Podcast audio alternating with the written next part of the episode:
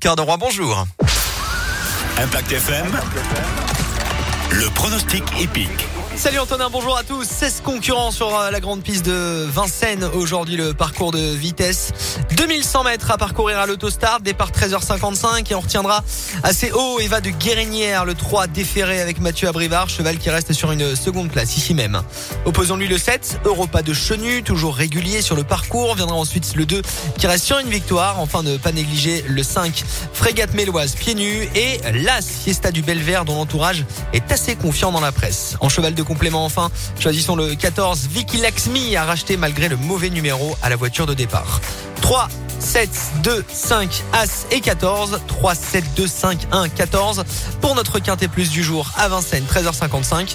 Demain, Vincennes toujours, mais 2700 mètres cette fois-ci. Merci beaucoup Alexis. On le rappelle, vous pouvez hein, réécouter, retrouver les pronostics épiques toute la journée en vous connectant sur un